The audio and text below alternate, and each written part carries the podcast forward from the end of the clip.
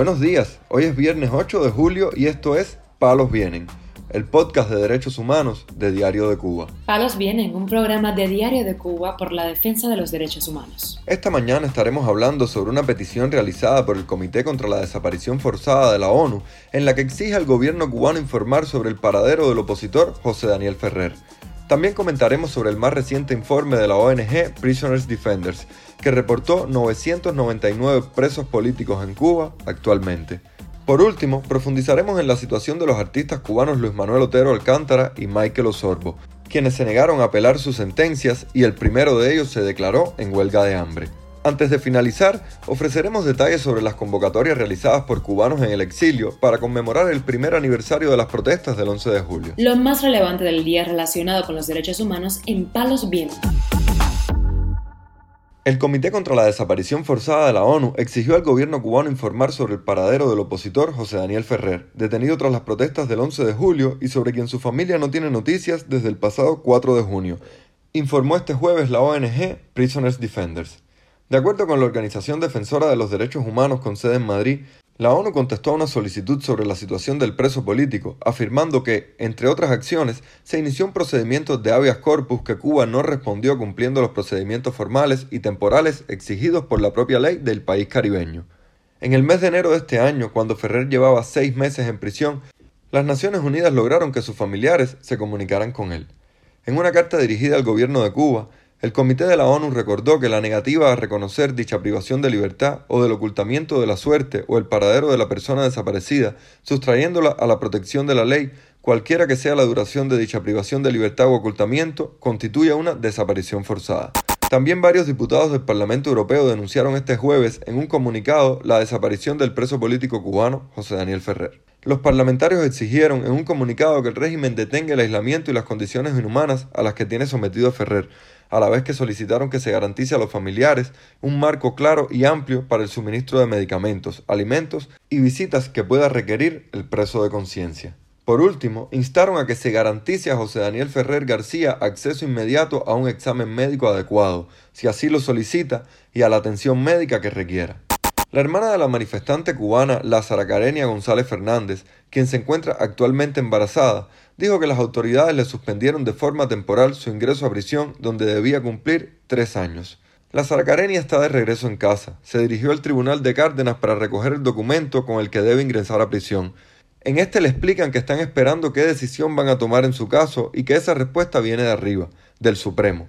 Es decir, que regresa a casa hasta que decidan qué cambio de medida va a tener su caso escribió en Facebook su hermana llamada Quirenia Fernández. La joven matancera, quien fue arrestada de forma violenta por una docena de boinas negras durante las protestas de julio, tenía una petición fiscal de ocho años de privación de libertad, pero finalmente fue sentenciada a tres años de trabajo correccional con internamiento por los supuestos delitos de desórdenes públicos, desacato y atentado.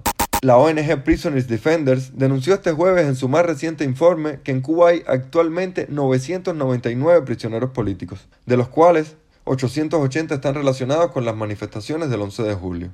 Desde el 1 de julio de 2021 hasta el 30 de junio de 2022 han sufrido prisión política en Cuba un total de 1.235 prisioneros, denunció la ONG, que también registró numerosos casos de torturas en las cárceles cubanas.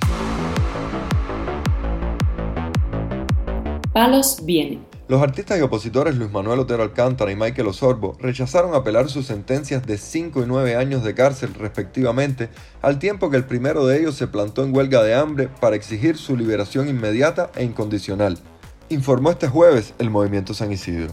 Esta es la tercera huelga de hambre que realiza Otero Alcántara desde que entró a prisión el pasado 11 de julio.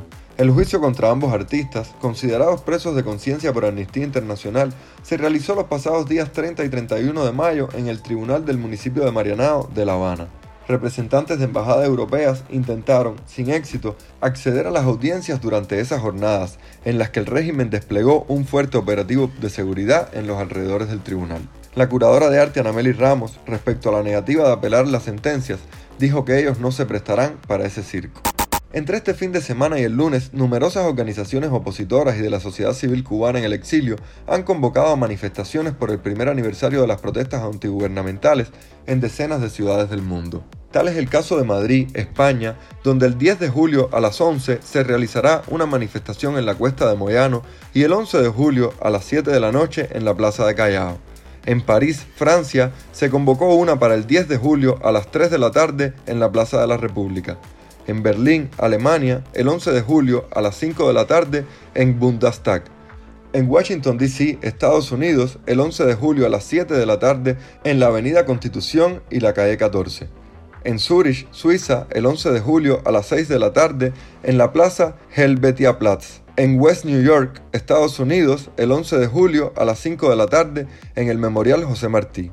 En Barcelona, España, el 10 de julio a las 11 de la mañana en la Plaza San Jaume y el 11 de julio a las 6 de la tarde en la Plaza Cataluña en Roma, Italia, el 10 de julio a las 3 de la tarde en la Piazza del Esquilino y el 11 de julio a las 2 de la tarde en la calle Aventino y Circo Máximo.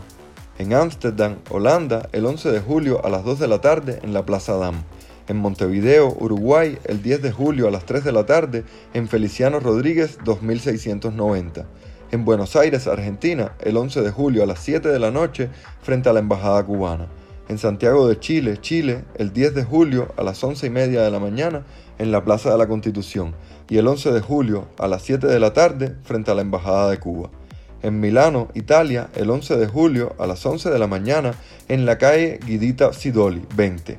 En Köln, Alemania, el 10 de julio a las 2 de la tarde en Achener Weiher. En Toronto, Canadá, el 10 de julio a la 1 de la tarde en Toronto City Hall en Ottawa, Canadá, el 10 de julio a las 12 del mediodía frente al Parlamento.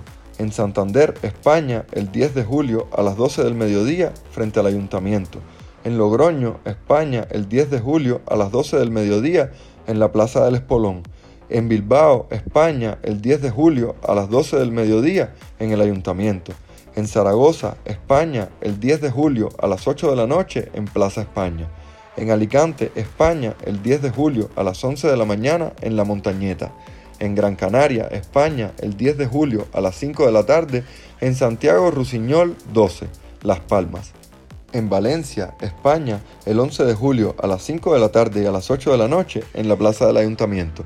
En Tampa, Estados Unidos, el 11 de julio a las 5 de la tarde en la esquina Dale Marby y Columbus en Miami, Estados Unidos, el 11 de julio a las 5 de la tarde en el Versalles. En Los Ángeles, Estados Unidos, el 11 de julio a las 4 y media de la tarde en el Floridita. En Las Vegas, Estados Unidos, el 10 de julio a las 2 de la tarde en Flamingo. En Santo Domingo, República Dominicana, el 11 de julio a las 4 y media de la tarde frente a la Embajada Cubana.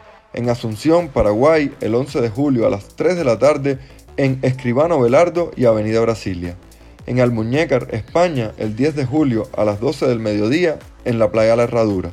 En San José, Costa Rica, el 9 de julio a las 10 de la mañana frente a la Embajada de Cuba. En Estocolmo, Suecia, el 10 de julio a las 2 de la tarde en Sergels Torg. Y en Sydney, Australia, el 13 de julio a las 11 de la mañana frente a la Embajada de Cuba.